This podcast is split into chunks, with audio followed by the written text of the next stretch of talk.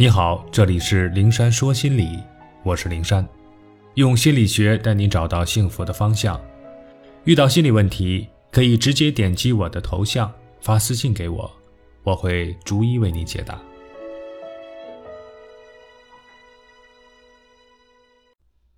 凡事都说好，不发表不同意见。对对对，您说的对，是是这样的，我也这么想的。好，好，都听您的。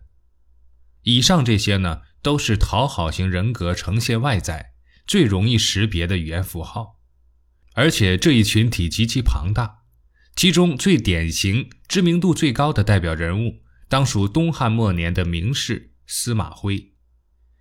我们看到《三国演义》里的司马徽，学识广博，知人明事。善于识才、见才，又清高脱俗，深受刘备、诸葛亮、庞统等人敬重。但坊间流传有关他的一件轶事，非常形象地诠释了“好好先生”的定义，以至于使他成为这一名词的缔造者和代言人。相传司马徽从不说别人的短处，和别人说话的时候，不管对方说的是什么内容，都一概回以好话。别人向他问好，他说好。有人跟他说自己的儿子死了，他居然也说好。他妻子忍不住责怪他说：“人家认为你有德行，才把自己儿子的死讯告诉你，你不但不安慰，怎么反倒说好呢？”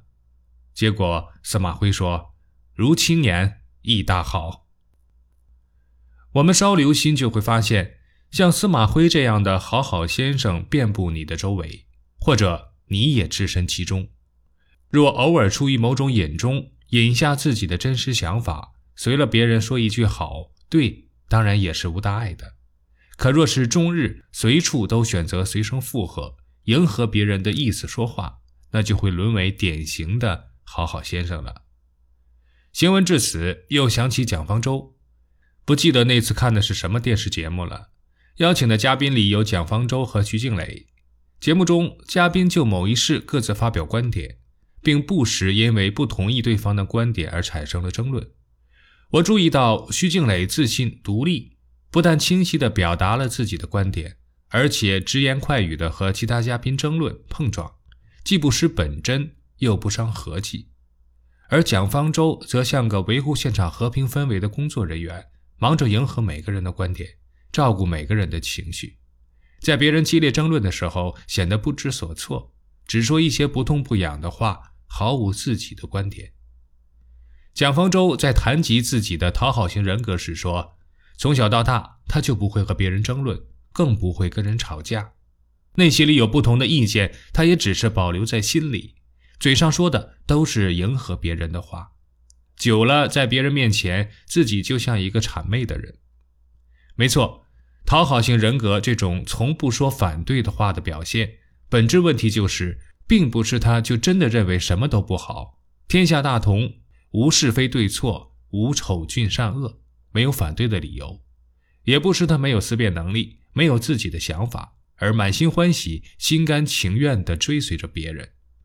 他的内心咆哮着千万个不对、不好、不可以，但出于讨好的心理，他出口的话就成了“好好好，是是是”。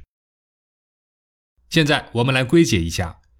这从不说反对的话的讨好心理的几种具体的表现：一，从不反驳和自己相异的观点和言论，内心有很多的不赞同，但总是假装同意别人的说法，即便别人做错了也不指出来。这种讨好表现基于不自信，没有勇气展露真实的自己，也不敢表达自己真实内心的想法，总担心反对别人的意见会被别人讥笑。二。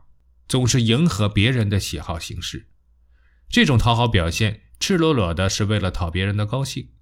别人喜欢的事，哪怕我不喜欢，我也做，因为我做了，别人会喜欢。背后的根源是对他人情绪的过度看重，对人际和谐的过度依赖。譬如，有些女孩多年来买了好多自己并不喜欢的衣服，原因是每次和闺蜜一起逛服装店，闺蜜总按照自己的审美标准来给她推荐衣服。热心帮她试穿，然后称赞她穿着多么漂亮，而她呢，觉得那些衣服并不适合自己。但看着闺蜜从头到尾热情洋溢、兴高采烈的样子，就想：若我说不喜欢，闺蜜肯定不高兴。于是便默默付钱，收进钱包。一来二去，衣柜里挂满了按照闺蜜的喜好买回来的衣服。三呢是低眉顺眼做强势者的应声虫。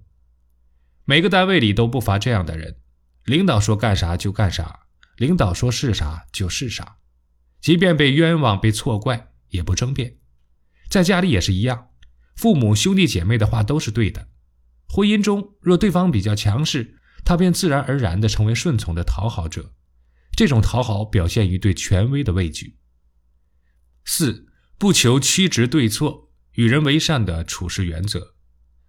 什么人都不得罪，什么事都好说好办，任何时候都是一副和气、谦让、没脾气的模样。